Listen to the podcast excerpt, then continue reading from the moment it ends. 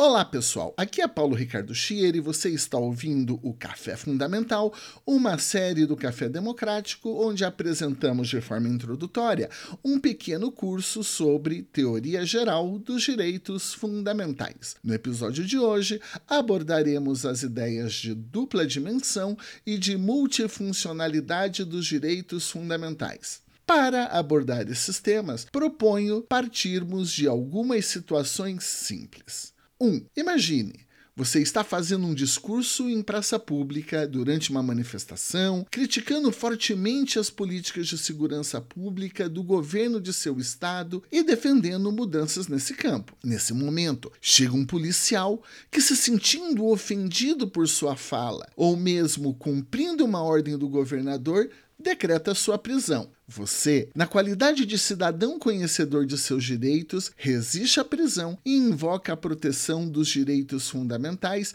pedindo que respeitem o seu direito de liberdade de expressão ou de manifestação do pensamento. Situação 2. Seu filho está doente.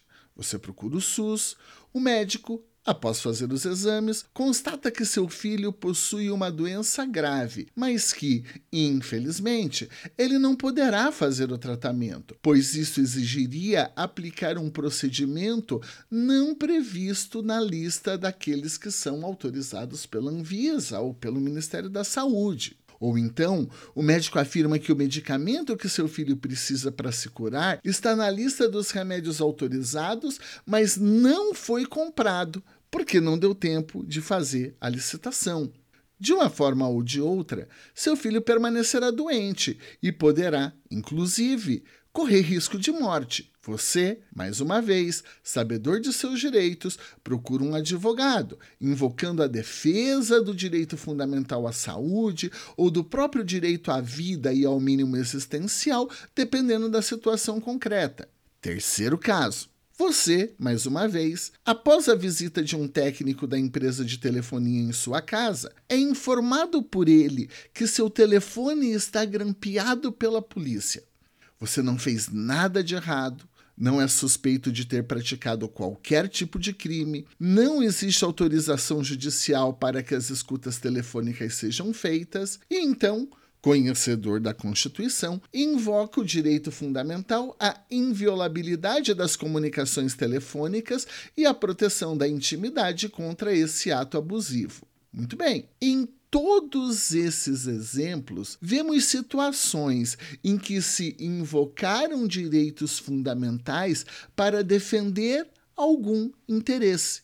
Nesses casos, os direitos fundamentais desempenharam o seu papel clássico, o de conferir um direito subjetivo contra alguém, no caso, em todos os exemplos, direitos seus de fazer crítica, de proferir seu discurso, de obter um medicamento ou procedimento médico específico, de não ter suas conversas xeretadas contra o Estado ou em face do Estado. Historicamente, os direitos fundamentais se afirmaram com essa função de proteger os indivíduos contra eventuais ações abusivas do Estado direitos fundamentais possuem, assim, desde o nascedouro, essa função de serem direitos subjetivos dos cidadãos. E o que isso significa na prática?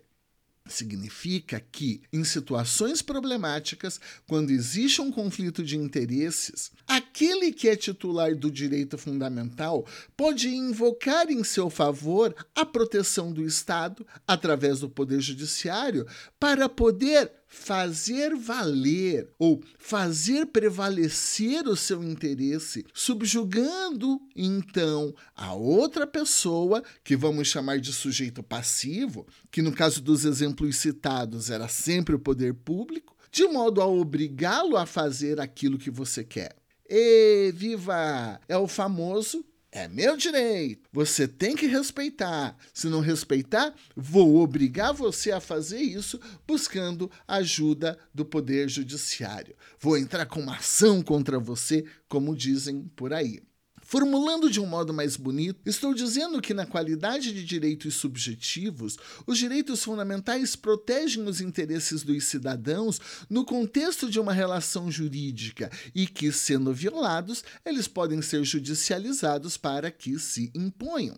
Quando os direitos fundamentais desempenham essa função de proteger direitos subjetivos, estamos nos referindo à sua dimensão subjetiva. Simples, não? Essa é a dimensão subjetiva dos direitos fundamentais. Vimos no episódio anterior de nosso Café Fundamental que lá nas primeiras constituições, oriundas das revoluções burguesas, os direitos fundamentais protegiam basicamente o cidadão contra intervenções estatais e por essa razão costumava-se dizer que eles eram direitos subjetivos públicos eram direitos subjetivos exercidos contra o Estado, contra o poder público. Mas hoje em dia, essa ideia está um pouco superada e a expressão direitos subjetivos públicos está cada vez mais em desuso. Isso porque os direitos fundamentais são bem mais que direitos das pessoas contra o Estado. Hoje, sabemos que direitos fundamentais podem ser invocados nas relações jurídico-privadas e não apenas contra o poder público. Não raro, vemos alguém invocar o direito fundamental de não discriminação nas relações de consumo. Ou alguém invocar a tutela da privacidade contra uma empresa particular ou contra o condomínio onde reside, porque eventualmente está te espionando indevidamente. Ou vemos um filho invocar o direito de liberdade contra ato de seus pais, ou mesmo alguém invocar a liberdade religiosa contra a empresa onde trabalha para garantir eventual direito do exercício de dia de guarda que existe em algumas religiões. Então, como direitos fundamentais também podem ser exercidos contra particulares, eles deveriam ser designados não apenas como direitos subjetivos públicos, eles deixam de ser designados como direitos subjetivos públicos e se tornam apenas direitos subjetivos, direitos subjetivos no sentido de jus fundamentais, direitos subjetivos fundamentais. Aliás, Alguns direitos fundamentais, por sua própria natureza, só podem ser exercidos contra particulares. Além disso, direitos fundamentais também se prestam a outras funções que transcendem a lógica de proteção das pessoas no contexto de relações jurídicas com o Estado, como veremos quando eu explicar daqui a pouco a chamada dimensão objetiva. E também, novas gerações de direitos fundamentais se projetam contra múltiplos sujeitos públicos e privados, como sucede com o meio ambiente, um direito direito fundamental da terceira geração de direitos fundamentais, que evidentemente ele se volta contra Estado e contra particulares concomitantemente. Enfim, direitos fundamentais são necessariamente direitos subjetivos públicos? Como vimos, a resposta é negativa. Mas se a pergunta for: direitos fundamentais são direitos subjetivos? A resposta é: normalmente sim. Na dimensão subjetiva, esta é a função dos direitos fundamentais. Nessa sua função subjetiva, direitos fundamentais costumam proteger posições jurídicas complexas. Eles são multifuncionais. O que que isso significa? Vamos novamente pensar em alguns exemplos. A Constituição reconhece o direito fundamental à saúde. Ok, sabemos isso. Na dimensão subjetiva, esse direito pode gerar direitos subjetivos múltiplos. Vejam, porque eu tenho direito subjetivo à saúde, o Estado é obrigado a me garantir no SUS determinado tratamento para a cura de uma doença.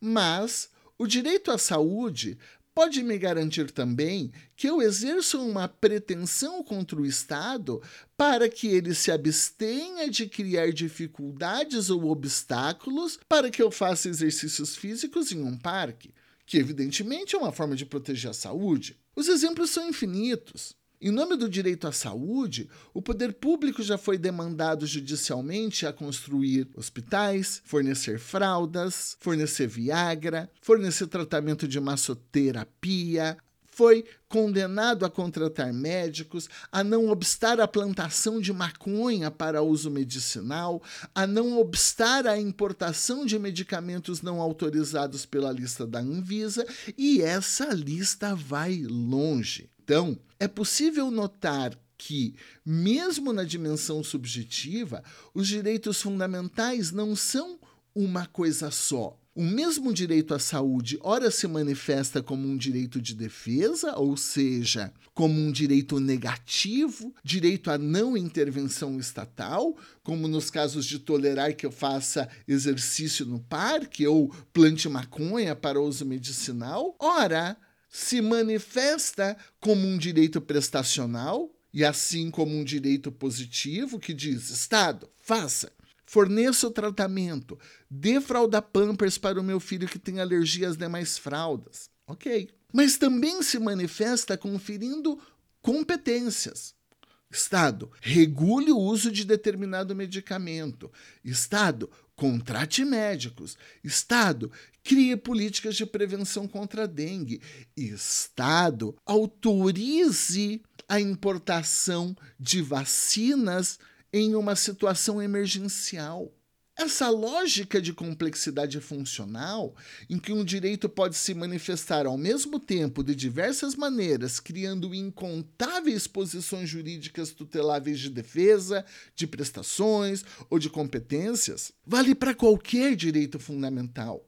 Pense no direito de liberdade de expressão. Ele pode se manifestar como direito de defesa, quando possibilita que eu afaste alguma censura indevida ou intervenção estatal abusiva. A pessoa desenha uma charge, faz exposição. O poder público proíbe a exposição da obra. O direito é invocado de liberdade de expressão para fazer com que o judiciário obste a intervenção estatal, anule a censura indevida e determine a reabertura da exposição, ou seja, Estado, liberdade de expressão como direito negativo. Neste exemplo, não interfira, não censure, não se intrometa aqui na minha manifestação artística. Mas o direito de liberdade de expressão também pode ser um direito prestacional se, por exemplo, eu me valer dele para exigir que o poder público crie espaços ou meios para me expressar.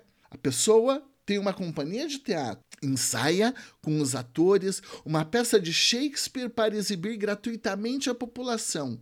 Todavia, não existe na cidade qualquer espaço em que essa peça possa ser exibida. Nesse caso, seria possível pensar na possibilidade da companhia de teatro demandar o poder público para que viabilize um local para a exibição da peça. O mesmo direito, como se vê, em um caso funciona tutelando na dimensão subjetiva uma posição jurídica de defesa e, em outro caso, uma posição jurídica prestacional.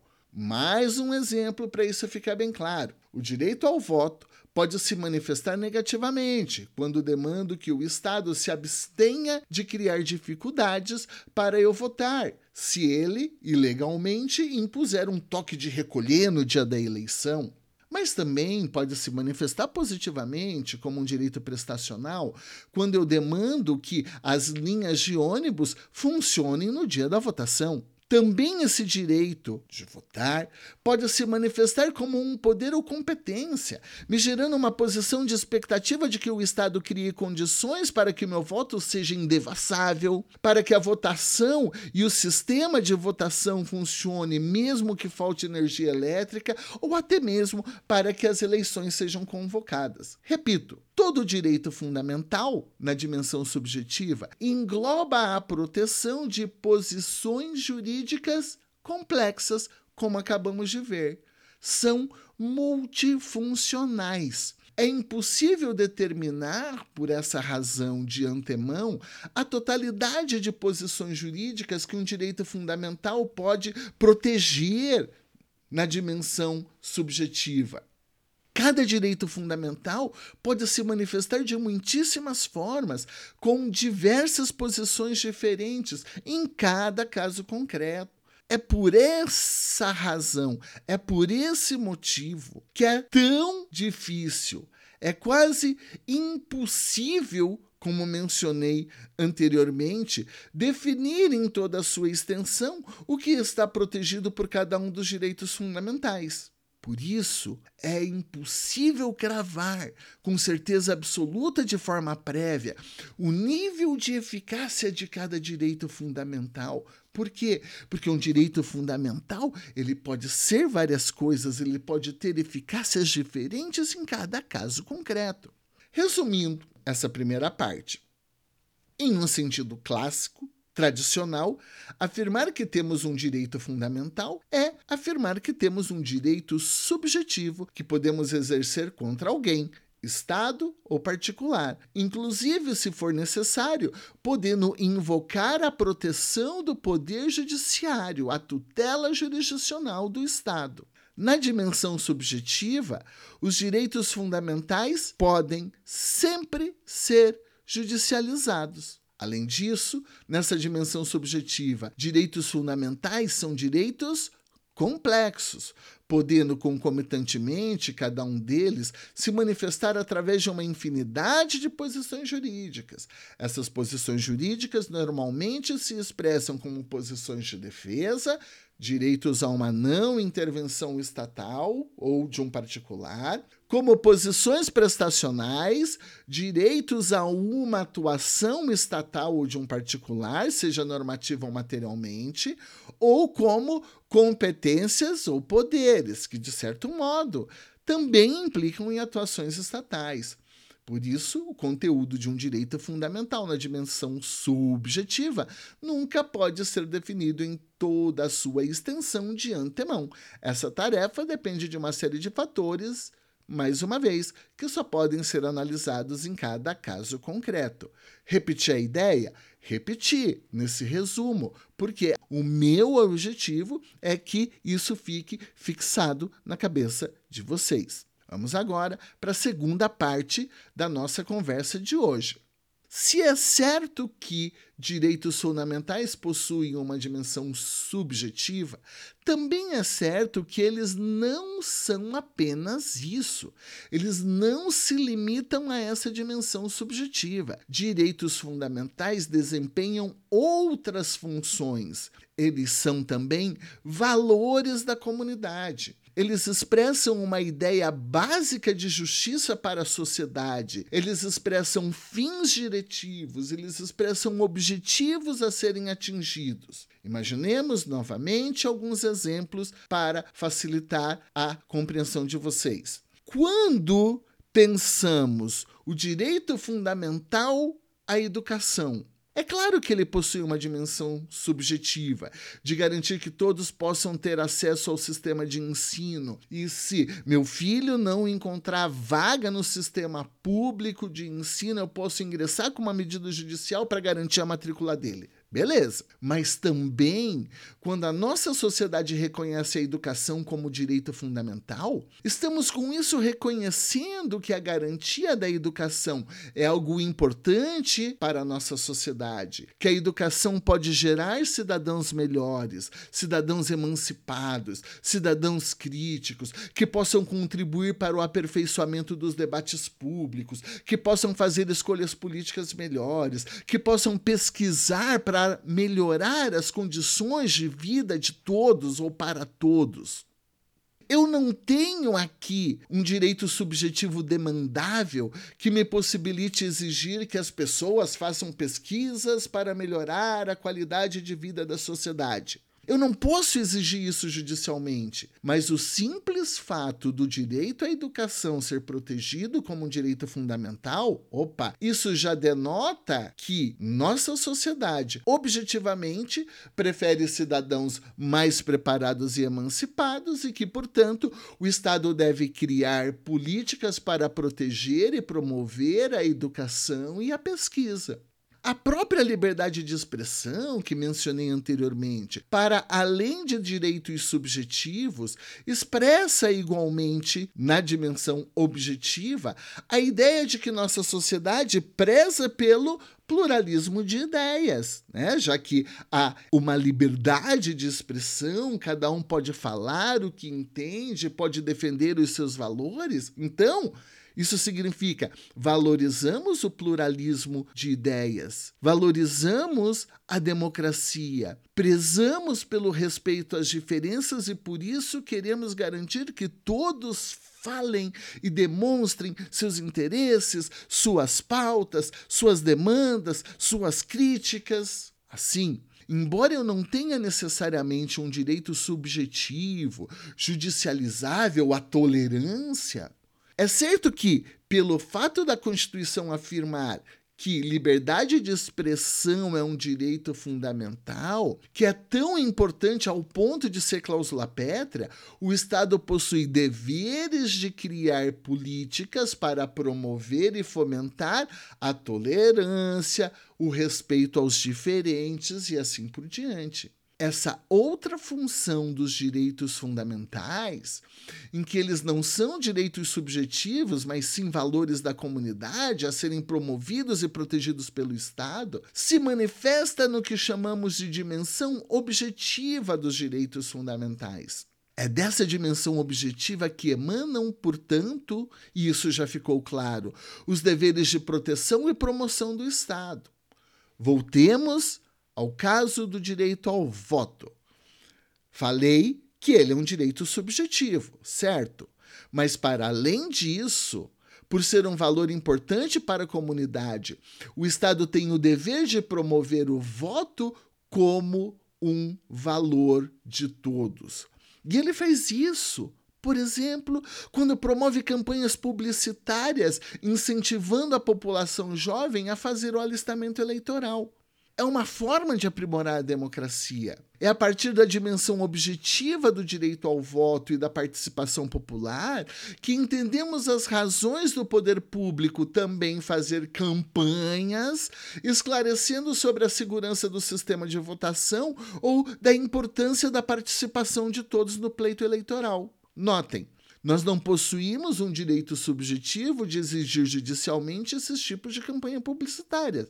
Mas o Estado, ainda assim, por se tratar de um valor da comunidade, objetivado na Constituição, tem o dever de promovê-lo. Além dos deveres de proteção e promoção estatal, existem outros efeitos que decorrem da dimensão objetiva. Mais uma vez, outros exemplos. A Constituição de 1988 define a aposentadoria como direito fundamental. Porém, o legislador abusivamente, desproporcionalmente, resolve criar fortes impedimentos ou embaraços para que as pessoas se aposentem. Então, a Seccional Federal da Ordem dos Advogados do Brasil ingressa com uma ação direta de inconstitucionalidade, pedindo que o STF declare a nulidade dessa lei. Nesse caso, em que se manifesta o chamado controle objetivo de constitucionalidade. Não se discute concretamente se eu, o João ou a Maria temos direito subjetivo de nos aposentar. Não é isso o que está se discutindo no STF. Quando o STF declarar a inconstitucionalidade da lei abusiva que eu mencionei neste exemplo, ele estará se valendo do direito de aposentadoria não para garantir direito subjetivo meu, ou seja lá de quem for, mas para fazer com que a aposentadoria se imponha objetivamente como um direito dotado de normatividade. É a partir da dimensão objetiva dos direitos fundamentais que compreendemos a possibilidade de controle objetivo de constitucionalidade. Não para nisso. Pelo simples fato de estarem na Constituição, que é dotada de normatividade, é certo que direitos fundamentais expressam eficácia irradiante. Nesse caso, de eficácia irradiante, os direitos fundamentais podem servir como faróis para a interpretação das leis nos casos concretos. Vamos trazer mais um exemplo. Existia um tipo penal que definia autonomamente o crime de rapto. Esse tipo penal foi revogado já em 2005, se não me falha a memória. Ele dizia ser crime privar mulher honesta de sua liberdade para fins libidinosos. A jurisprudência mais tradicional entendia que, para fins de rapto, mulher honesta era mulher virgem.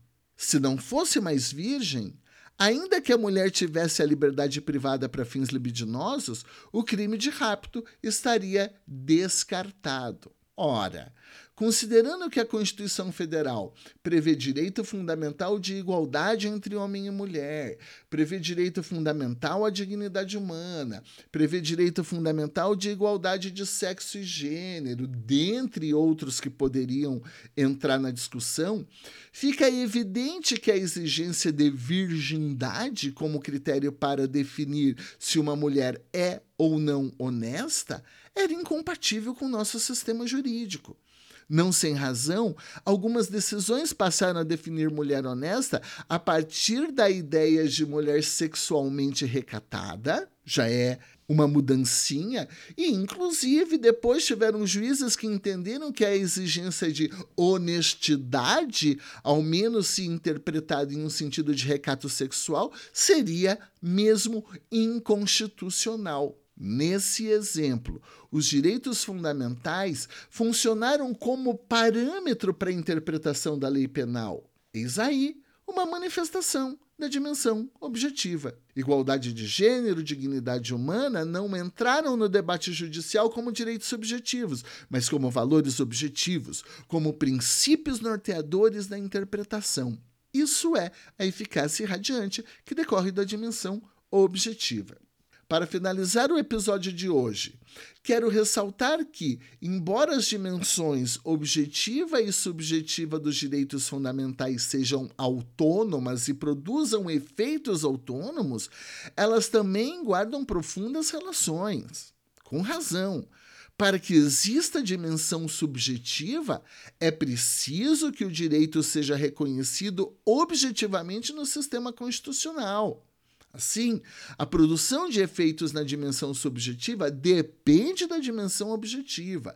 Todavia, como acho que deixei claro, existem efeitos que se manifestam na dimensão objetiva que efetivamente são autônomos que não geram direitos subjetivos.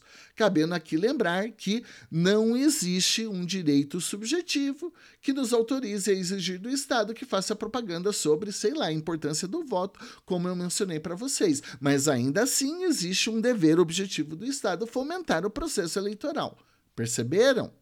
Logo, essa discussão entre dimensão objetiva e subjetiva dos direitos fundamentais torna-se cada vez mais importante e denota que as discussões, os debates, as reflexões sobre os direitos fundamentais sempre são discussões muito complexas, porque direitos fundamentais não estão previamente amarradinhos em um único conteúdo, como se eles protegessem uma única coisa. Não, eles são multifuncionais eles possuem uma dupla dimensão, eles funcionam de maneiras diferentes na dimensão subjetiva e espalham uma série de outros efeitos na dimensão objetiva, de modo que uma adequada compreensão e aplicação dos direitos fundamentais